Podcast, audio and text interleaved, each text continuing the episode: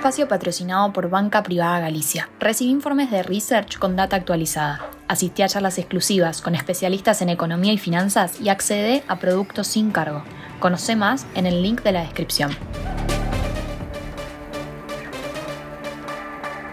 Muy buenos días, estrategas. Soy Francisco Aldaya, editor de BloombergLinea.com en Argentina, y hoy te voy a contar las tres noticias más importantes para que arranques tu día. Además, como todos los jueves, Mariano Espina nos trae lo último de la política en recintos del poder. Como siempre, no te olvides de darle clic al botón para seguir a este podcast, de activar las notificaciones y de compartir este capítulo.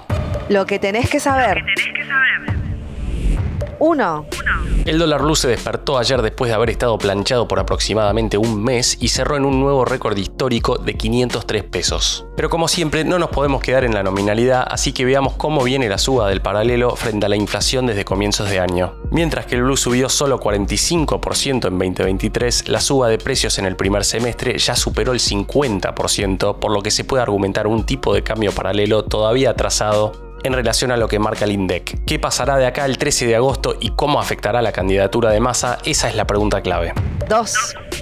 Este fin de semana tendremos las PASO en Santa Fe. Hay tres precandidatos en Juntos por el Cambio, Carolina Lozada, Maximiliano Puyaro y la exintendenta Mónica Fein.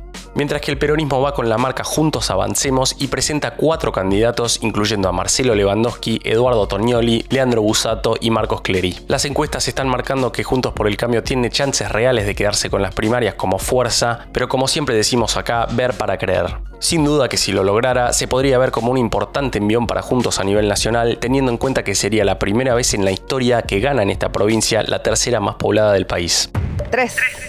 Desde el gobierno siguen sin brindar ningún tipo de precisión sobre el avance de las negociaciones con el fondo y no sabemos cuándo van a viajar los funcionarios para cerrarlo. Recordemos que este mes el gobierno tiene que hacer otro pago de aproximadamente 2.500 millones de dólares al fondo y que depende del desembolso del propio organismo para poder hacerlo sin tocar el swap o los encajes bancarios. Mientras tanto, ayer Tomás Carrió tuvo la primicia que el gobierno emitió no menos de 400 mil millones de pesos la semana pasada. ¿Para qué? Para comprar dólares y poder pagar los cupones de los bonos soberanos por mil millones de dólares. ¿Será más leña el fuego inflacionario?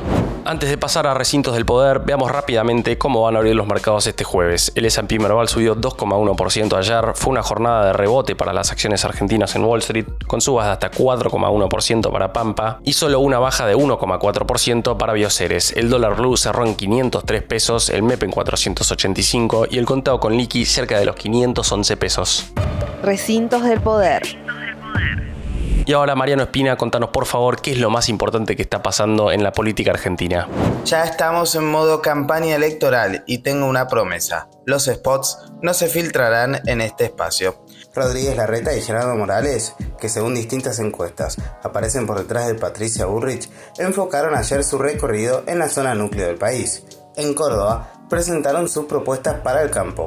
La mirada de ellos está, sin embargo, en lo que vaya a pasar este domingo en Santa Fe, en las primarias para gobernador, una de las pocas elecciones provinciales que enfrenta directamente a Bullrich y Larreta, en una campaña que ha sido con dureza. La primera semana de campaña tuvo dos candidatos imprevistos, Cristina Fernández de Kirchner y Mauricio Macri. La inauguración del gasoducto provocó un debate sobre política energética entre los dos expresidentes, chicanas incluidas una hora postergada que aprovechará este gobierno y los próximos. Cristina tuvo ayer un disgusto en la Cámara que preside, el Senado.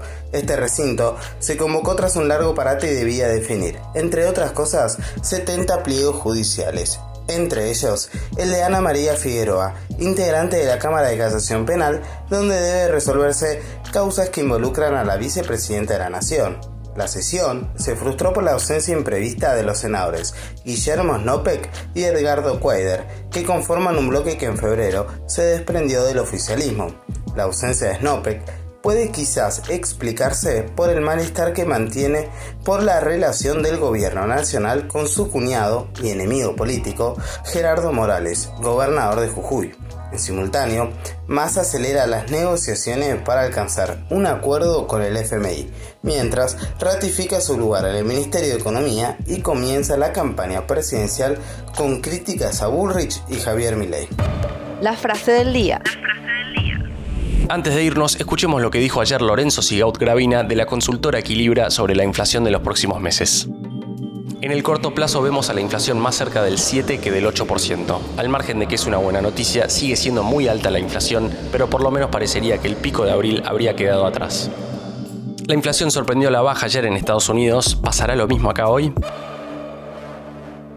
Esto fue un nuevo capítulo de la Estrategia del Día Argentina. Yo soy Francisco Aldaya, editor de Bloomberg Línea, y me podés seguir en Twitter en arroba franaldaya. No se olviden de darle clic al botón para seguir a este podcast y a la campanita para que se enteren al instante cada vez que sale un capítulo de lunes a viernes. Espero que tengas una gran jornada productiva.